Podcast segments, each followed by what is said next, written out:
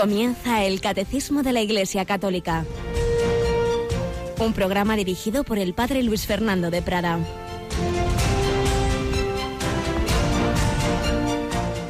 Alabados sean Jesús, María y José. Muy buenos días, muy bienvenidos a este nuevo programa, a esta nueva edición del Catecismo de la Iglesia Católica. En este jueves 10 de noviembre bajo el patrocinio ni más ni menos de que uno de los papas a los que se ha dado ese apelativo de Magno, San León Magno, papa y doctor de la Iglesia. Hablaremos un poquito de él en nuestra primera sección porque precisamente estamos hablando de Jesucristo, estamos hablando de Cristología y fue uno de los papas decisivos eh, para esa formulación de la fe, de la fe católica, sucesor de San Pedro que dijo tú eres el Mesías, el Hijo de Dios vivo. San León Magno, al que nos encomendamos y al que pedimos que nos ayude también a crecer en nuestra fe y amor a Jesucristo. Yo recuerdo que anteayer, el, martes, eh, os recordábamos que, Radio María tiene necesidad de la ayuda de todos. Pedíamos voluntarios, pues ya enseguida hubo quien se ofreció, gracias a Dios, quien escribió a voluntarios arroba incluso hubo quien se presentó allí. Pues os lo seguimos recordando. Pero también junto a las oraciones siempre fundamentales, os pedíamos ese empujoncito de donativos porque había habido un bajón en octubre, pero ocurrió. Estas cosas que a veces nos juegan malas pasadas la técnica, que muchos llamasteis por teléfono, intentasteis comunicaros para hacer esos donativos vía telefónica y teníamos caído el sistema telefónico. Y sinceramente ahora mismo no sé si ya se ha recuperado ese 902 500 518 hasta dentro de un par de horas no, no lo sabremos pero en cualquier caso, todos aquellos que intentasteis dar ese donativo, pues os recuerdo que siempre están, hay otras dos formas alternativas. Una, ir a los bancos, ir a Banco Santander, Banco Popular. Eh, en la página web aparecen las cuentas que tenemos en los diversos bancos y hacer ahí en ventanilla el ingreso o a través de la página web, esa estupenda y renovada página www.radiomaria.es. También por ahí se pueden hacer los donativos. Y además, otro de los puntos de que hablábamos en ese día mensual de campaña truncada por el fallo telefónico, eh, fue anunciar los nuevos discos que hemos preparado con diversas recopilaciones. Y esas las tenéis también en la página web donde pone programación, pedidos de programas, ahí veréis un catálogo muy bien hecho por temas donde está resumido pues lo principal que, vamos preparando a nivel de discos recopilatorios. Luego cualquier programa siempre, todo lo que se emite en Radio María se puede pedir una copia, pero ahí están hechos discos especiales, entre ellos las recopilaciones de estas catequesis por temas, con un índice, cuando expusimos precisamente toda esa parte de, de la, del ser de Cristo, una persona, dos naturalezas, de que habló San, San León Magno. Pues eso lo podéis ver ahí en, en nuestra página nuestra página web. Y ese Señor Jesús sigue en medio de nosotros, muy especialmente y prolonga su presencia a la Eucaristía. Tenemos con nosotros a Cristina Rubio. Buenos días, Cris. Muy buenos días, Padre. En muchos sitios también en tu diócesis existe ya la adoración perpetua, ¿verdad, Cristina? Sí, la verdad es que desde hace ya unos cuantos años en varios municipios de, la diócesis hay esa adoración perpetua. Yo la tengo muy cerquita. ¿En qué pueblo la tienes tú? Pues en Getafe, en Getafe en el centro ahí, ahí está el hospitalillo con adoración perpetua también en Valdemoro, por ejemplo, en el convento de las Clarisas, en Móstoles también está. Qué bien. O sea que sí que la verdad es que un regalazo pues lo invitamos a todos nuestros oyentes que, que, que, no dejen pasar el ir a una iglesia hoy jueves, día eucarístico por excelencia, de estar con el Señor, de adorarle, porque ese mismo Jesús al que confesó San Pedro, al que confesó San León Magno, al que han seguido todos los santos, el que está ahí con su cuerpo, sangre, alma y divinidad, ese Señor que tiene un corazón amante que, por cierto, mañana un servidor con la responsable nacional de voluntariado, Elena Navarro, nos iremos a uno de esos grandes santuarios del corazón de Jesús, a Valladolid, y al centro de espiritualidad, ese centro que tanto bien ha hecho y sigue haciendo, que puso en marcha quien hoy es el, el obispo de Cáceres, don Francisco Cerro, el Centro de Espiritualidad del Corazón de Jesús, pues tendremos allí encuentro con oyentes, con voluntarios, viernes y sábado. Así que una casa que un servidor quiere mucho, tanto ese centro de espiritualidad como ese santuario nacional, donde hay una imagen del corazón de Jesús preciosa, con los brazos abiertos, invitándonos a todos a acudir a él, y donde está esa promesa.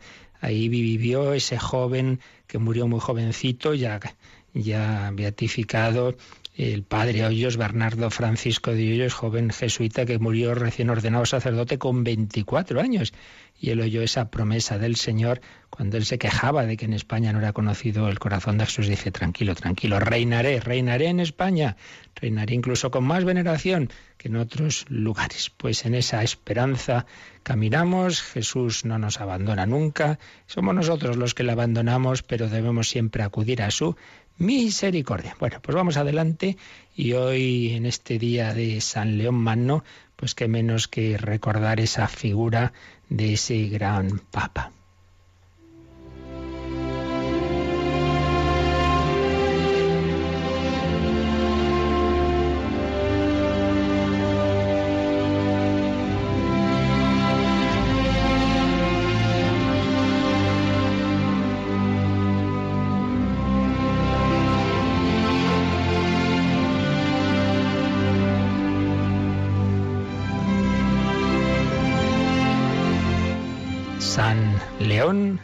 Magno.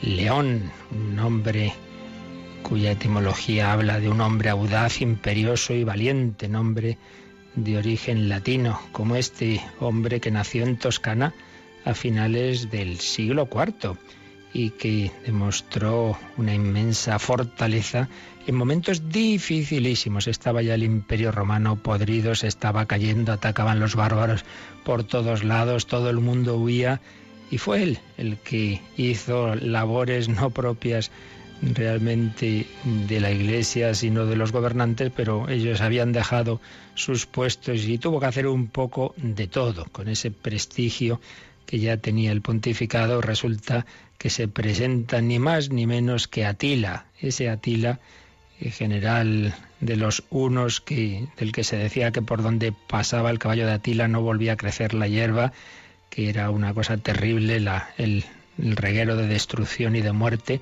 Bueno, pues se presenta, se presenta en Roma, todo el mundo muerto de miedo, todos los militares, los, el emperador, todo el mundo huye, va a entrar, nos va a saquear, nos va a matar a todos. ¿Quién salió? Pues el Papa, el Papa León Magno, que había sido elevado al solio pontificio en el 440 y que tuvo 21 años de pontificado, murió el 10 de noviembre del 461, por eso celebramos su fiesta, 10 de noviembre.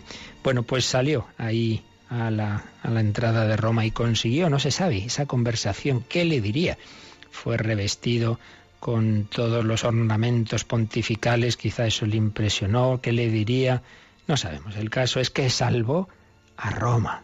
Luego habría más adelante otro ataque a Roma, en ese caso de los vándalos de Genserico. Bueno, por lo menos sí que entraron a saquear Roma, pero por lo menos consiguió que no, mm, no mataran a nadie, que fuera un saqueo material.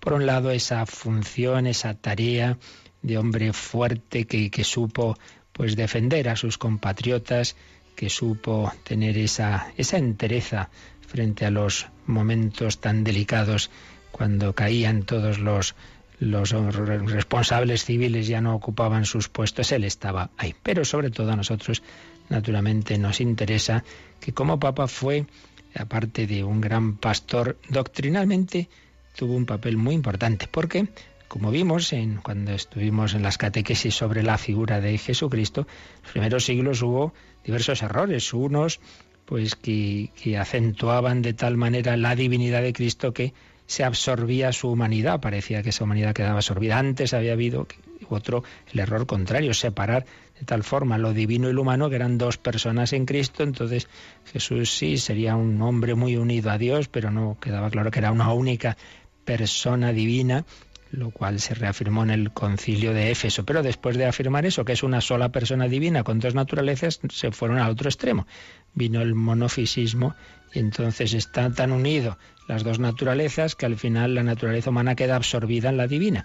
Y si Éfeso tuvo que insistir en la unidad de Cristo, Calcedonia, concilio del 451, tuvo que resaltar que esa persona subsiste en dos naturalezas, la divina eternamente, el Hijo de Dios es Dios de Dios, luz de luz, como ya había dicho el concilio de Nicea, desde siempre, pero desde la encarnación tiene una auténtica naturaleza humana que no queda diluida, que no queda absorbida en la, en la divina. Pues bien, mm, antes, y quien estaba defendiendo esa teoría, el monofisismo de la absorción, eh, Eutiques, eh, y quien le condenaba, el patriarca eh, Dioscoro, habían escrito al, al, Papa, al Papa León. Y entonces León, eh, perdón, quien había escrito era Flaviano, dicho ya antes Dioscoro, Flaviano y Eutiques, los dos escribieron al Papa León Mano. Y este respondió con una carta dogmática, carta a Flaviano, Tomus Flavianis, se llama en latín,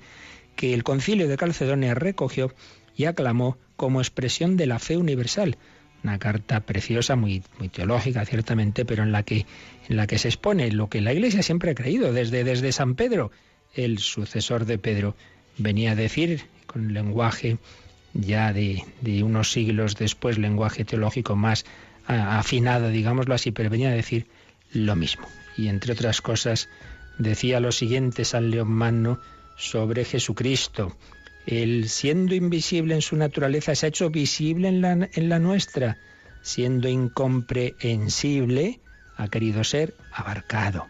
Existiendo antes del tiempo, ha comenzado a existir en el tiempo.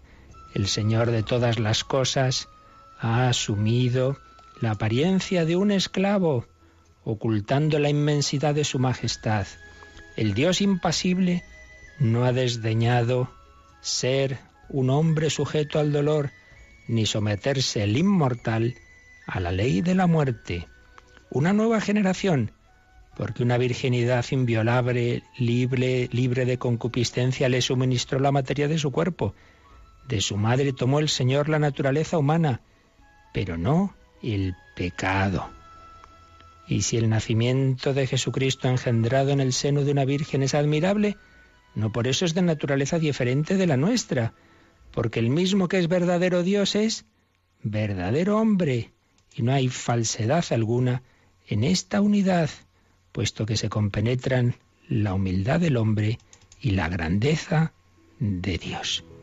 En efecto, lo mismo que Dios no se cambia por razón de la compasión, tampoco el hombre queda absorbido por la majestad.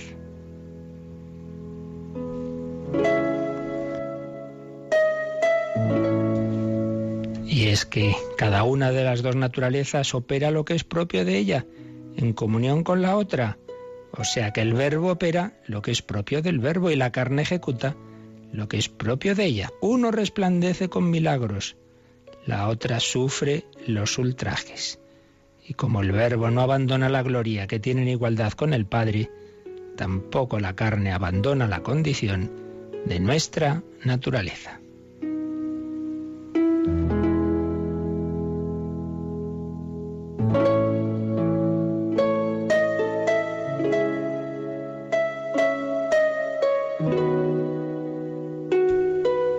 Esa es nuestra fe. Jesús consustancial al Padre de la misma naturaleza del Padre, consustancial a los hombres, nuestro hermano igual a nosotros en todo, sin pecado. Jesucristo, nuestro hermano y nuestro Dios. Así lo confesó San Pedro, tú eres el Mesías, el Hijo de Dios vivo. Así lo confesó San León Magno. Así lo confiesan los papas contemporáneos, Juan Pablo II, Cristo, Redentor del hombre, Benedicto XVI, el Papa Francisco, el mismo sucesor de Pedro, Pedro habla a través de sus sucesores, porque el centro de nuestra fe es siempre Jesucristo. De Él seguimos hablando.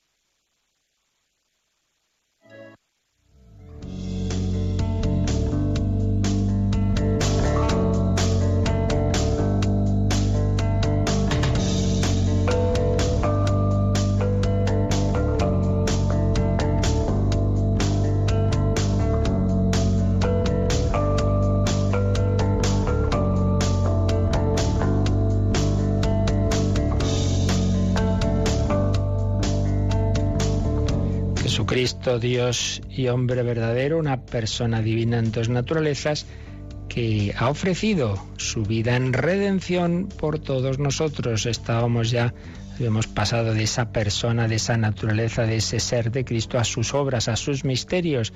Hemos ido viendo los misterios de la vida de Cristo, misterios de su encarnación, de su infancia, de su vida culta, de su vida pública y estábamos ya entrando en la pasión.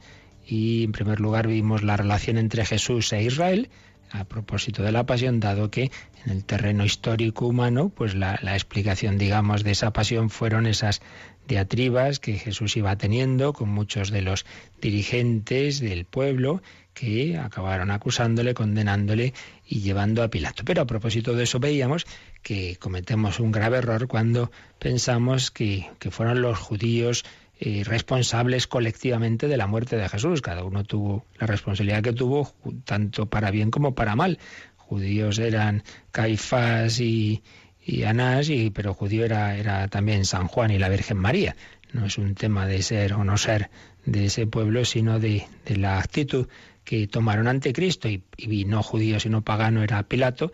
En fin, cada uno tuvo su papel, pero lo que veíamos ya después de decir que no podemos caer en ese error de, imputar al pueblo judío como tal esa responsabilidad de la muerte de Cristo, sino cada uno tendría la que tuviera. Lo que ya se afirmaba, el, el último número que vimos, el 598, es un paso ya a un nivel teológico, no, no quedarnos en, simplemente en los hechos históricos que a primera vista vemos con nuestros ojos, sino la lectura profunda que de ellos hace la revelación de Dios, la Sagrada Escritura, el Nuevo Testamento y toda la tradición de la Iglesia y todos los santos, es que en realidad ahí es, un, lo que ahí ocurrió es un drama en el que estamos todos implicados. Pilato dio apariencia, o no, apariencia no, dio realidad, pero quiero decir que en él estábamos todos nosotros cuando somos Pilatos, que nos lavamos las manos ante las injusticias, cuando callamos, cuando no damos testimonio de Cristo, cuando dejamos que ocurra algo eh, de, daño a los demás sin, sin implicarnos. Todos podemos ser esos falsos testigos que en el Sanedrín acusaban falsamente a Jesucristo, que le calumniaban, pues también nosotros cuando, por desgracia, a veces juzgamos, criticamos, calumniamos a los demás, en definitiva, que todos pusimos las manos en Cristo. Lo leíamos en número 598, que realmente es muy bello y, que nos debe siempre hacer pensar, como ya lo leímos al final de la última catequesis un poco de prisa, yo creo que vamos a releerlo, Cristina. Así que cogemos ese 598 y lo vamos leyendo eh, párrafo a párrafo.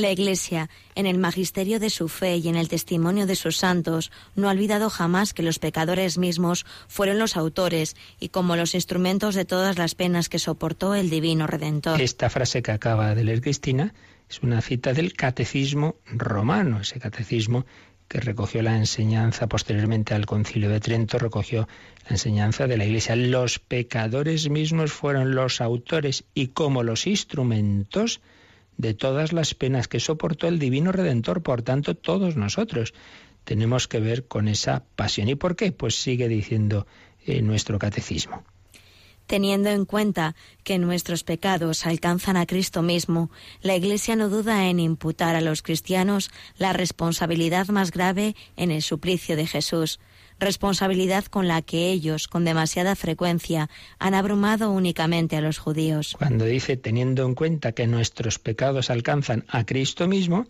el catecismo nos pone dos citas del Nuevo Testamento muy importantes.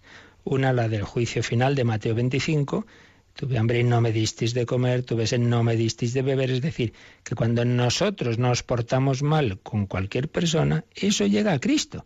Y ahí está ese misterio de que Cristo se ha unido en cierto modo a todo hombre, una frase que, del Vaticano II que repetía mucho Juan Pablo II, Cristo se ha unido a todo hombre, por tanto yo al hacer daño a un hombre le hago daño a Cristo. Y por tanto estoy implicado en su pasión. Y la segunda cita precisamente confirma esto porque la segunda cita que pone el catecismo es Hechos 9, 4 a 5, que es el momento de la conversión de Saulo, cuando iba a perseguir cristianos, lo que lamentablemente sigue ocurriendo en ese mismo lugar, porque Saulo iba hacia Damasco, estaba en Siria, pues uno de los sitios donde hay una terrible persecución a los cristianos, pues bien, Jesús que le dijo, Saulo, Saulo, ¿por qué me persigues. Por tanto, cuando se persigue a un cristiano, cuando se hace daño a una persona humana, se le hace a Jesucristo. Y entonces eh, dice el catecismo, nuestro catecismo, que teniendo eso en cuenta, pues hombre, no, no podemos descargar la responsabilidad de la muerte de Jesús. No, fueron los judíos, no, no, fuimos tú y yo, todos, todos tenemos, tenemos culpa, todos tenemos parte en ello. Y el catecismo actual, no pensemos que se inventa esto, mm, vuelve a citar el catecismo del siglo XVI, por tanto, esto es una doctrina pues ya tradicional. Veamos como qué cita nos pone ahí el catecismo de, de, Juan Pablo II, a su vez del catecismo romano del siglo XVI.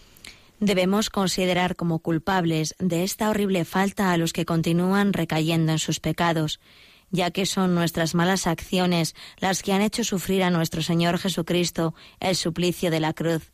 Sin ninguna duda, los que se sumergen en los desórdenes y en el mal crucifican por su parte de nuevo al Hijo de Dios y le exponen a pública infamia. Ahí el Catecismo romano cogía una frase impresionante de esas que deberíamos meditar muy despacio, de la carta a los hebreos. O sea, aquí ya vamos incluso, eh, ya el Nuevo Testamento decía esto, de que los que vuelven a pecar crucifican por su parte de nuevo al Hijo de Dios. Hebreos 6, 6, y los ponen a pública infamia. Crucifican por su parte de nuevo. Ya se entiende que no es que haya una nueva crucifixión física, pero quiere decir que de su parte, en lo que de ellos dependiera, es como volver, volver a, a, crucificar a Jesucristo. Es, es como decir, mira, a mí yo no te quiero en mi vida, te quito de en medio y si hace falta te mato esa muerte de Dios que proclamó Nietzsche, pues en el fondo es lo que hacemos sin tantas elucubraciones literario-filosóficas como hacía este pobre pensador alemán, pero es lo que hacemos nosotros cuando matamos a Dios de nuestra vida, es decir, actuamos como si Dios no existiera, pues me molesta, pues te quito de en medio. Incluso, lamentablemente también, ya de una manera más explícita, pues cuando se quita esa imagen de Cristo, cuando se quita ese crucifijo, etcétera, pero bueno, sin llegar a cosas, o peor, a profanaciones, etcétera, sin llegar a eso, pues también en nuestra indiferencia muchas veces es matar a Dios en el sentido de que no lo queremos presente en nuestra vida. Crucifican por su parte de nuevo al Hijo de Dios. Ese es nuestro pecado. No es bueno, es que he dicho no sé qué, no, no, pero es que detrás de eso está tu, tu relación, nuestra relación pobre y muchas veces negativa con Jesucristo. ¿Y qué sigue diciendo el catecismo romano citado por el catecismo actual? Y es necesario reconocer que nuestro crimen en este caso es mayor que el de los judíos, porque según el testimonio del apóstol, de haberlo conocido ellos, no habrían crucificado jamás al Señor de la gloria. Nosotros, en cambio, hacemos profesión de conocerle, y cuando renegamos de él con nuestras acciones, ponemos de algún modo sobre él nuestras manos criminales. Es decir, ya Jesús dijo que el que hace una cosa mala pero con poca eh, sabiendo poco, me, tiene, claro, lógicamente, menos responsabilidad que el que sabe mucho. Entonces nos dice el catecismo romano, hombre, muchos, sin duda, los que en aquel momento atacaron a Jesús, pues, pues no sabían realmente quién era. Pues creían que era un impostor, creían que era eh, una persona pues, que había perdido el juicio, eh, pero evidentemente no pensaban que era realmente el Hijo de Dios. Por eso cita el Catecismo Romano una frase de San Pablo, que también decía y se enfadaba con sus compatriotas los judíos, pero decía en 1 Corintios 2.8 que no sabían quién era porque de haberlo conocido no habrían crucificado al Señor de la Gloria, una expresión divina. ¿Cómo van a crucificar a Dios si saben realmente que lo es? Pues no lo sabían. Y en cambio nosotros sí lo sabemos. Sabemos que Jesús es el Hijo de Dios y sabiéndolo, volvemos a crucificarlo en ese sentido que decíamos antes de, quitarlo de en medio de nuestra vida. Por eso dice que nosotros somos más responsables. Así que cuidado cuando decir, no, no, fueron los judíos. Eh, eh, que, que tú y yo podemos tener más responsabilidad porque nosotros ya sí que sabemos quién es Jesús. Y dice, hacemos profesión de conocerlo, hacemos que decimos que le conocemos, pero cuando renegamos de él con nuestras acciones, no hace falta decir como San Pedro reniego, yo no lo conozco a ese hombre, no, con nuestras acciones. Cuando hacemos eso, decía el catecismo romano, ponemos de algún, de algún modo sobre él nuestras manos criminales. Fijaos qué expresiones, ¿eh? Por eso, Cuando vamos a confesarnos, realmente lo que tenemos que pensar más que el recuento exacto de todo lo que he hecho dejado de hacer, es ponerme ante Jesús crucificado y decir, perdóname, porque yo te he hecho daño, porque, porque mi vida te duele a tu corazón y porque en ese momento de la pasión, pues tú también veías mis malas acciones y te dolían. Ponemos de algún modo sobre él nuestras manos criminales. Y finalmente, nuestro catecismo, en este número 598, pone una cita de un santo, pues también, como todos los santos, evidentemente, enamorado de Cristo y de Cristo crucificado, San Francisco de Asís. ¿Qué cita nos pone el catecismo? Y los demonios no son los que le han crucificado, eres tú quien con ellos lo has crucificado y lo sigues crucificando todavía, deleitándote en los vicios y en los pecados. En ese siglo XIII de San Francisco de Asís, de Santo Domingo de Guzmán, pues este hombre del que se dijo que había sido el hombre más parecido a Cristo, tan parecido que un par de años antes de su muerte recibió los estigmas como luego en ese mismo espíritu y orden franciscana en el siglo XX lo recibiría otro santo, fraile, el Padre Pío, San Pío de Pieltrechina, tan parecidos a Cristo que hasta recibieron esa identificación eh, con él en su cuerpo, con las llagas, las llagas de Cristo. Bueno, pues decía San Francisco de Asís, eres tú, eres tú quien sigues crucificando a Cristo cuando te deleitas en tus vicios y pecados. Por tanto, pues vamos acercándonos a este misterio de la pasión de Cristo y lo primero que nos ha recordado el catecismo es que aunque a nivel humano de los acontecimientos que entonces ocurrieron, pues podemos ver la explicación en lo que hemos visto en los días anteriores, en, esa oposición que iba suscitando Jesucristo en, muchos de esos dirigentes, no todos vimos también, del pueblo judío, en ese juicio en el Sanedrín, en esa actuación de Pilato, etcétera. Sí, sí, pero detrás de todo eso, detrás de todo eso estamos todos, está toda la humanidad, toda la humanidad está ahí presente, estamos todos nosotros presentes. Vamos a resumir lo que hemos visto en estos últimos días, si sirviéndonos de, la cristología del cardenal Christoph Schemborg, eh, que nos dice lo siguiente. Los judíos han sido hechos responsables a lo largo de una a veces horrible historia de la muerte en la cruz de Cristo.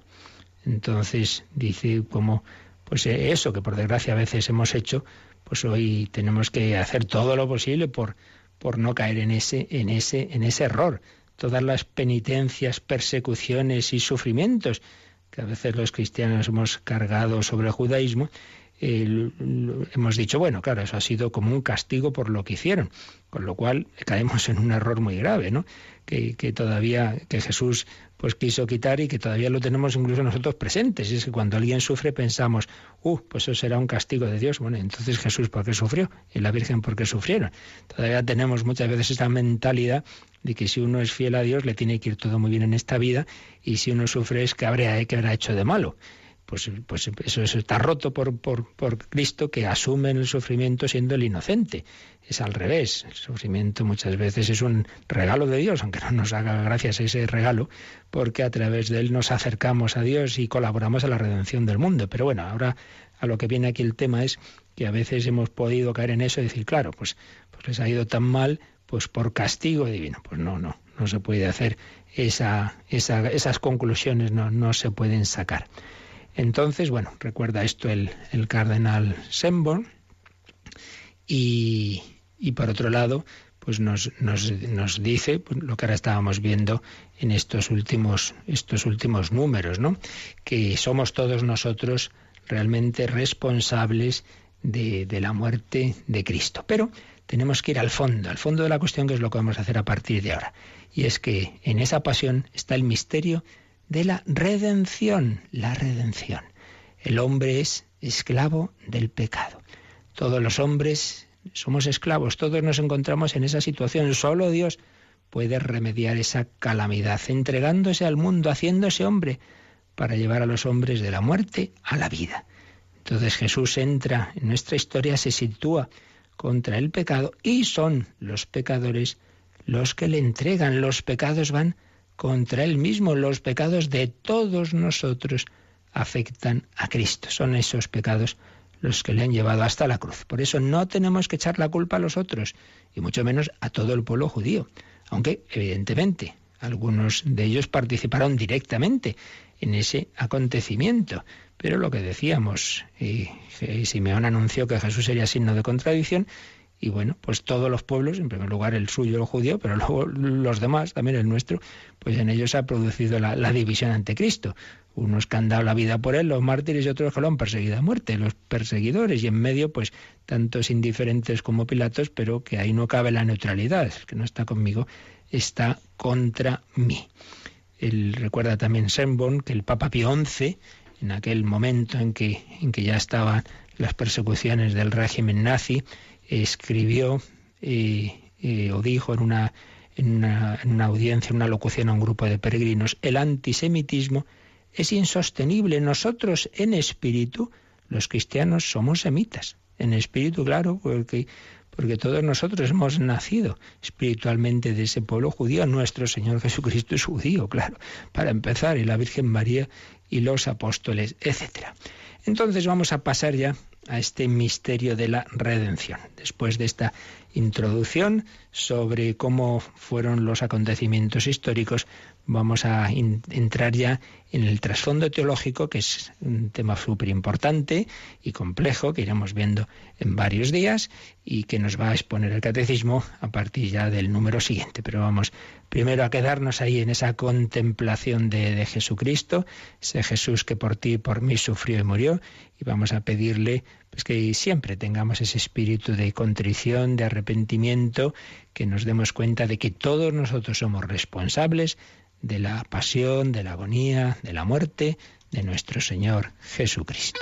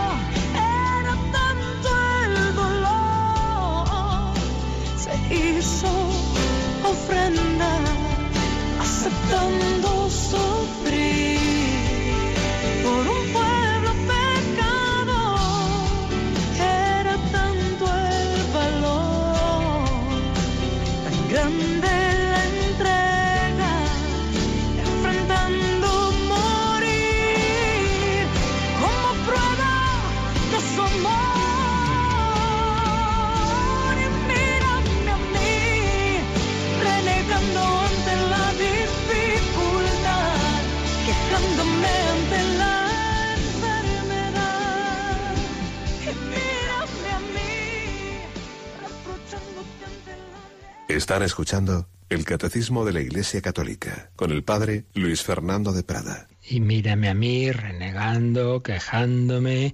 Pues ahí tomamos el papel de alguno de los que participó en esa pasión de Cristo. No echemos la culpa a los demás. Pues bien, con esto entramos en esta, en esta parte de, de la cristología que se suele llamar la soteriología, es decir, viene de soter, salvador, salvación, sotería, eh, es decir, cómo hemos sido salvados por Jesucristo. ¿Quién es Jesucristo? El Hijo de Dios hecho hombre que ha venido a salvarnos. Aprendíamos de pequeños. Bueno, pues eso sigue siendo verdad. Vamos a profundizarlo teológicamente, pero eso sigue siendo así. Por eso entramos en un apartado del catecismo que se titula La muerte redentora de Cristo en el designio divino de salvación. Muerte, muerte redentora en un designio divino. Dios tiene un plan, un designio divino de salvación. Todo esto lo vamos a ir profundizando aquí de, de fondo. Hay temas muy, muy difíciles teológicamente, que es fácil pues, pues despistarnos por un lado o por otro.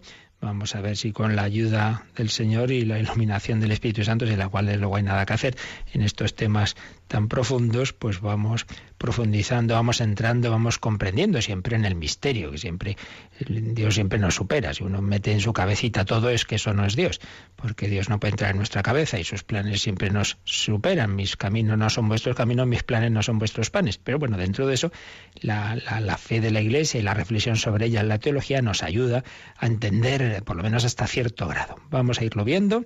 Y en primer apartadito se titula, eh, bueno, es una cita bíblica, Jesús entregado según el preciso designio de Dios.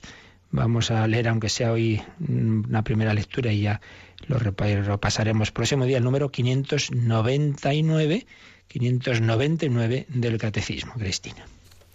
La muerte violenta de Jesús no fue fruto del azar en una agraciada constelación de circunstancias pertenece al misterio del designio de Dios, como lo explica San Pedro a los judíos de Jerusalén ya en su primer discurso de Pentecostés. Fue entregado según el determinado designio y previo conocimiento de Dios. Este lenguaje bíblico no significa que los que han entregado a Jesús fuesen solamente ejecutores pasivos de un drama escrito de antemano por Dios. No sé si es, has pronunciado bien una Me he equivocado, si es. ¿verdad? En vez de agraciada, desgraciada. Claro, que eso suena muy raro. Perdón. Vuelve a repetir la frase entonces. La muerte violenta de Jesús no fue fruto del azar en una desgraciada constelación de circunstancias. Eso es, vamos, vamos. Ya tienes tú luego que hablar con nuestro Señor y pedirle perdón. Perdón, bueno, perdón. Ya se entiende. Muy bien, pues ¿qué quiere decir esta frase? Que, claro, en una lectura humana eh, sin más, podemos decir, oh, qué mala pata es que estas cosas que a veces ocurren, que se juntaron, mira que había unos muy malos, el Caifás, el Anás, el Pilato, el no sé qué. Entonces, bueno, fue la casualidad, un azar, fruto del azar, en una desgraciada constelación de circunstancias, todo se juntó y vaya por Dios, qué mala pata tuvo Jesús. No, hombre, no. No es así. Dice, eh, todo eso pertenece al misterio del designio de Dios y entonces cita una frase de San Pedro a los judíos en, ya en su primer discurso de Pentecostés, ya nada más recibir esa plenitud del Espíritu Santo, San Pedro se pone a predicar y dice eh, que, que Jesús fue entregado según el determinado designio y previo conocimiento de Dios.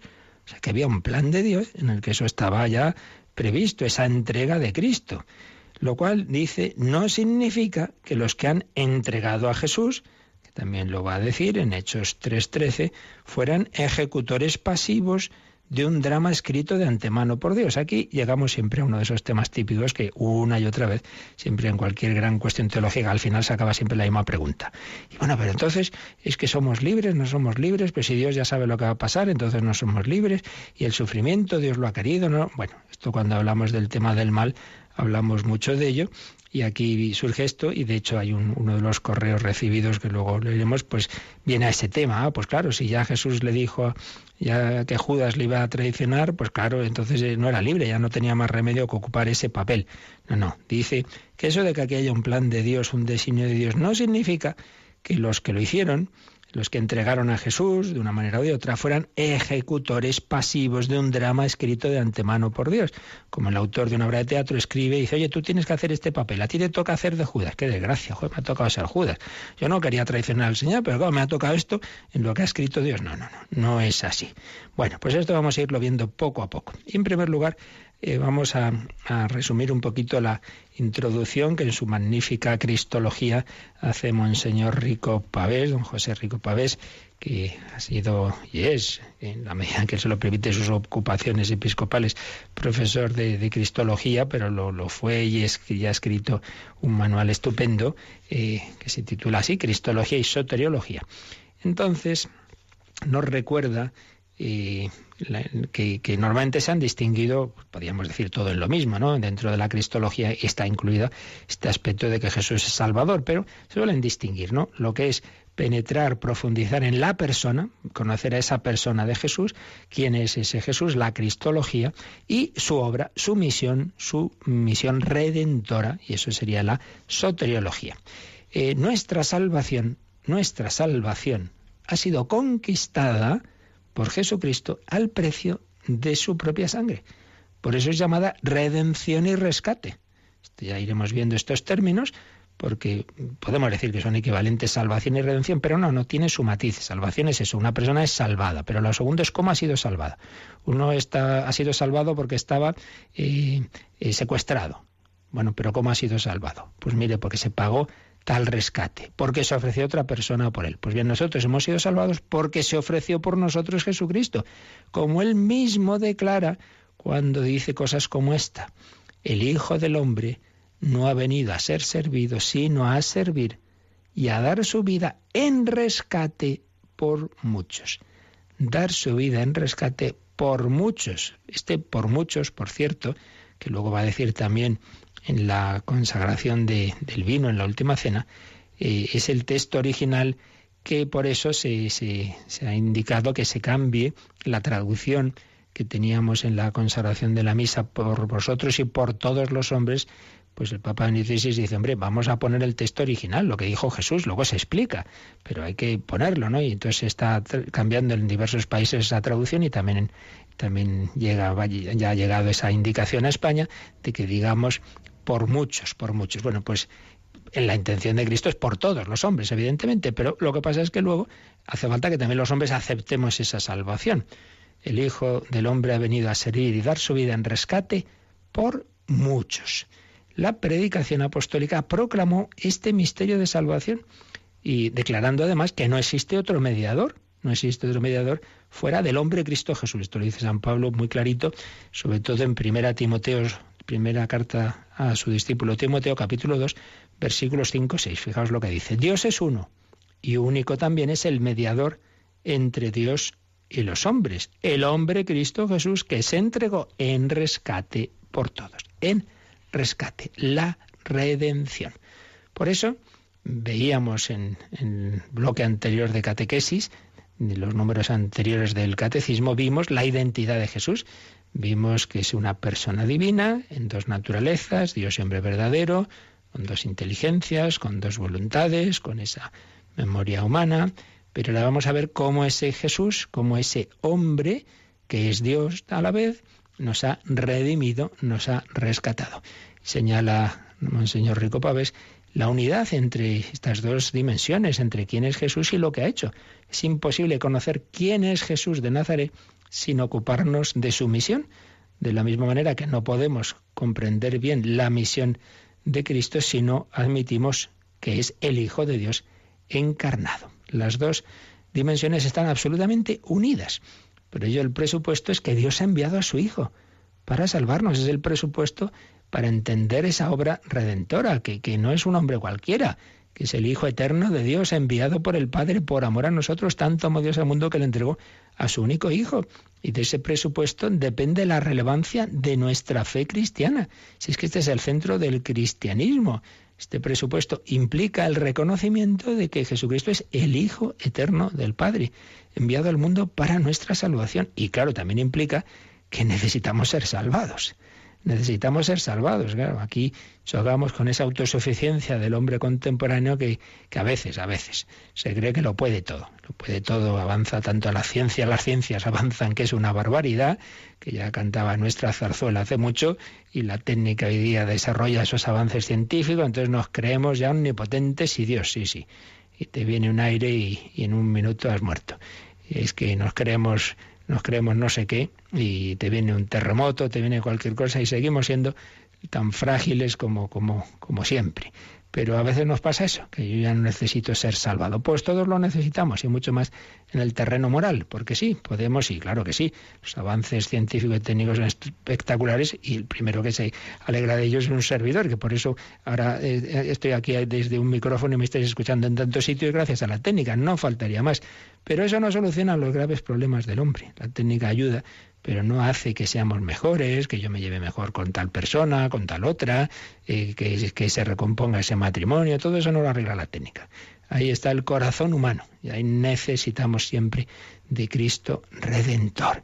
Por ello, hay que nosotros, en el cristianismo, pues afirmamos ambas cosas. Somos débiles pecadores, necesitamos ser salvados y hay un Salvador.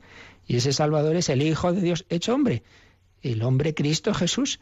Entonces, claro, si se niega la realidad del pecado, si se niega el último fin de nuestra vida, que es el cielo, la bienaventuranza eterna, pues también deja de tener sentido la necesidad de un redentor. Aquí vemos que Cristo y el hombre, pues claro, están mutuamente, se esclarecen mutuamente. Eso del Vaticano II que repetía tanto Juan Pablo II también. Y es que Cristo revela al hombre al propio hombre. Para saber qué es el hombre tengo que conocer a Cristo y, y viceversa, ¿no? Un conocimiento de Cristo me enseña quién es el hombre y conocer bien al hombre también me ayuda a conocer a Cristo que se ha hecho hombre. Redención, redención es un término que ha llegado a expresar la totalidad de la salvación. Pero bueno, eso es una figura estilística que hace tomar la parte por el todo, ¿no? Porque la salvación incluye no solo que he sido redimido, no solo que Jesús ha merecido el perdón, sino que ese perdón no solo es perdón, es recreación, es que transforma mi vida, es que puedo empezar una nueva vida la vida divina que, que, participada en nosotros por la gracia, que nos va transformando ya aquí y que si somos fieles y nos dejamos transformar, pues nos lleva a la santidad que culmina en el cielo. La tradición cristiana, recuerda, Rico Pavés ha ido formulando eh, a lo largo de los siglos ese insondable misterio de la redención. Por ejemplo, San Gregorio de Nisa nos da estos aspectos, todos son complementarios de la obra salvadora de Cristo, con los cuales leyendo esta cita de San Gregorio de Nisa podemos terminar esta introducción. Nuestra naturaleza, enferma, tenía necesidad del médico. El hombre caído necesitaba de alguien que lo levantara. El que estaba sin vida necesitaba del que da la vida. El que había resbalado fuera de la participación del bien necesitaba de quien lo devolviera al bien. El preso en la oscuridad anhelaba la presencia de la luz. El cautivo buscaba al Redentor. El presidiario al defensor. El subyugado en la esclavitud al libertador. Es que esto era poca cosa y sin mérito para hacer que Dios se molestara en bajar y a visitar la naturaleza humana, pues en tal estado de miseria y desgracia se hallaba la humanidad. Pues así lo expresaba San Gregorio de Nisa. Iremos viendo pues cómo la escritura, la tradición, los santos han ido expresando este misterio de que Jesús es nuestro redentor, mi redentor, nuestro salvador. Iremos entrando con la ayuda del Señor en esta, en esta, en esta gran realidad hemos sido redimidos. ¿Quién es Jesús? El Hijo de Dios hecho hombre para salvarnos. Bueno, pues vamos a ver de qué, qué es eso de para salvarnos. Pues se lo pedimos al Señor, en cualquier caso, que siga esa obra salvadora con nosotros y sobre todo que nos dejemos salvar, que nuestra libertad no se oponga a este Jesús nuestro Redentor. Bueno, pues lo pensamos un poquito y ahora también, si queréis alguna llamada de consulta, alguna tenemos ya en el correo, pero si queréis ahora también llamar, pues os recuerdan cómo se puede hacer. Participa en el programa con tus preguntas y dudas. Llama al 91 153 8550. También puedes hacerlo escribiendo al mail catecismo arroba radiomaria.es. Catecismo arroba radiomaria.es.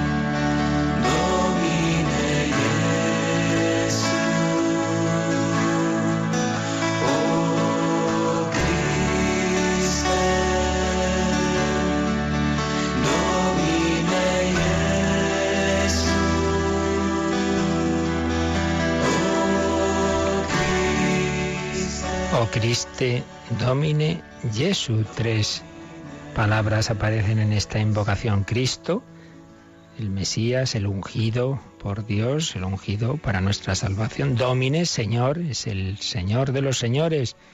Al nombre de Jesús toda rodilla se doble en el cielo, en la tierra, en el abismo, es Dios. Domine Jesu, Jesu, Jesús, Yahvé salva, Dios salvador. Precisamente lo que estamos viendo ahora, esa salvación de Dios. Bueno, pues teníamos pendiente un correo de Carlos que tiene que ver con lo que hemos dicho, mencionado hoy.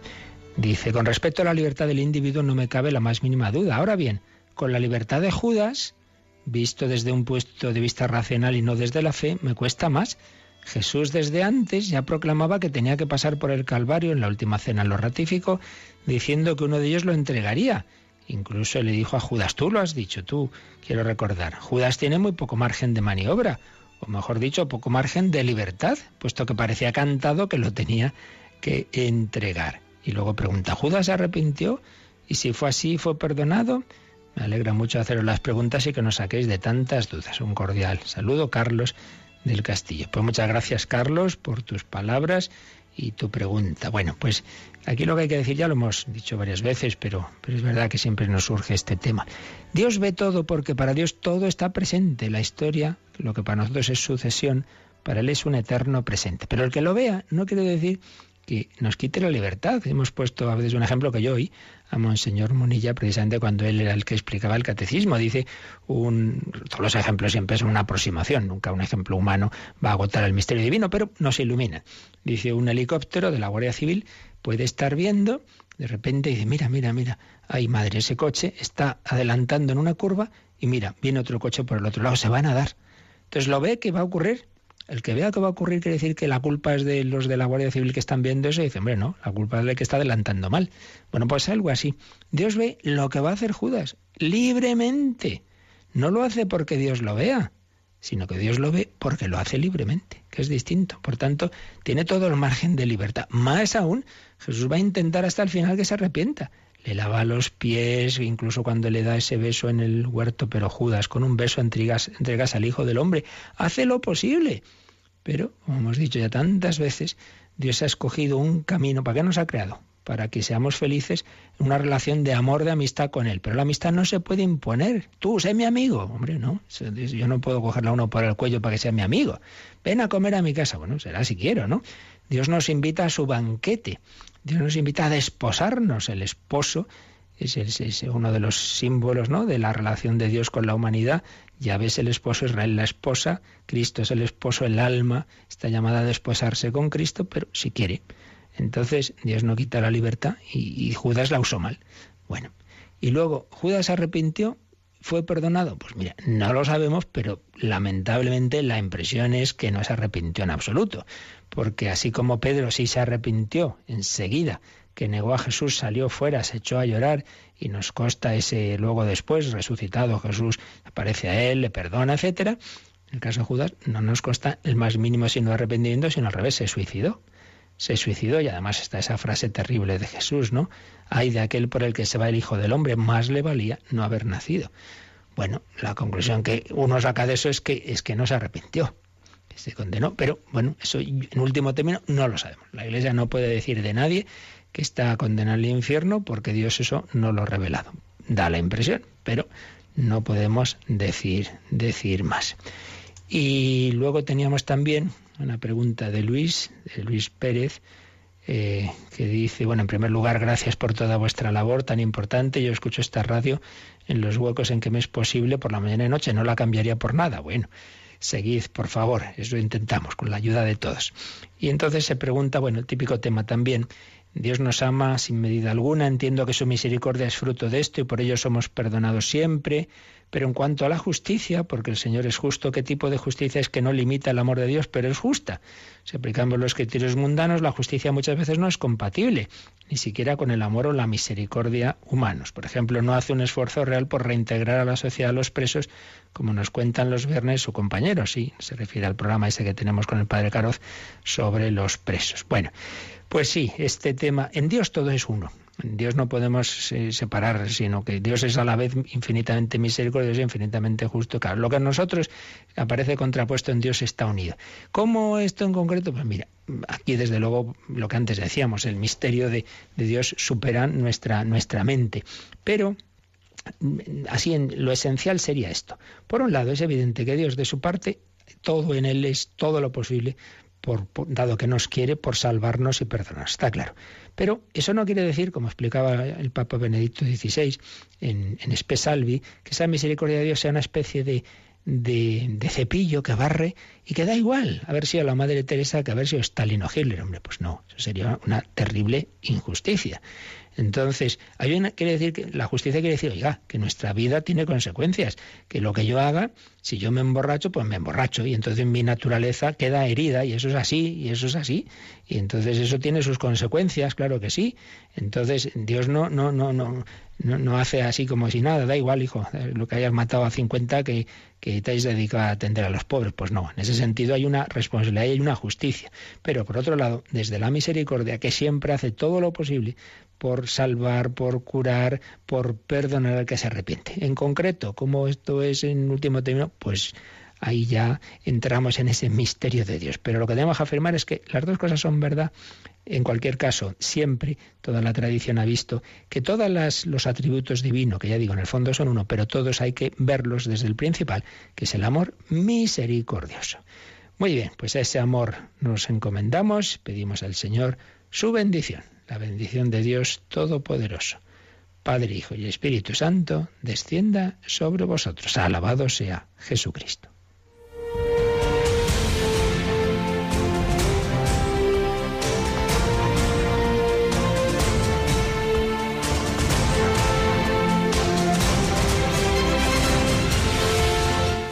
Han escuchado en Radio María el Catecismo de la Iglesia Católica